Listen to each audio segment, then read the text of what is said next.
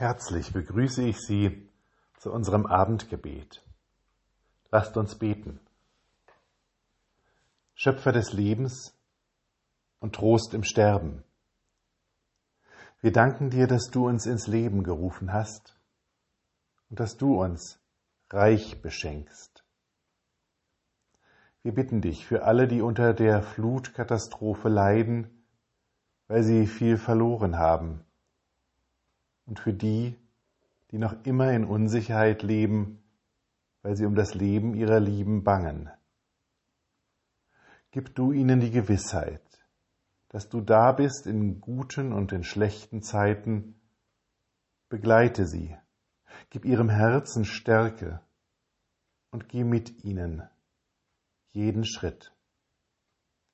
Wir bitten dich für die Notfallseelsorgerinnen und Seelsorger, die so viel mit ertragen und Trost geben.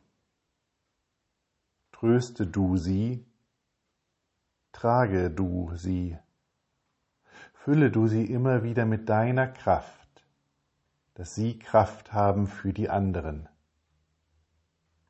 Wir bitten dich für alle, die aufräumen und helfen, für alle, die versorgen und organisieren, die nicht auf Zeit oder Kraft achten, die geben, ohne erhalten zu wollen, für alle, die in der Not für die anderen da sind. Sei du für sie da, wie sie für die anderen da sind.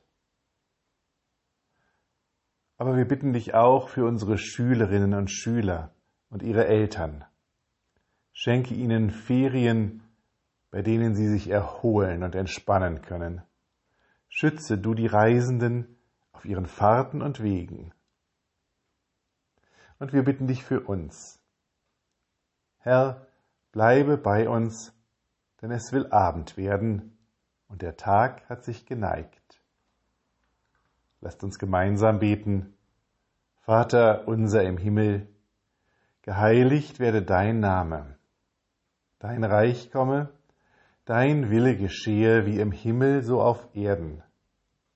Unser tägliches Brot gib uns heute und vergib uns unsere Schuld, wie auch wir vergeben unseren Schuldigern. Und führe uns nicht in Versuchung, sondern erlöse uns von dem Bösen. Denn dein ist das Reich und die Kraft und die Herrlichkeit in Ewigkeit. Amen. Jesus Christus, öffne dir die Tore deiner Gedanken und Ideen, dass du hinaustrittst in Neues.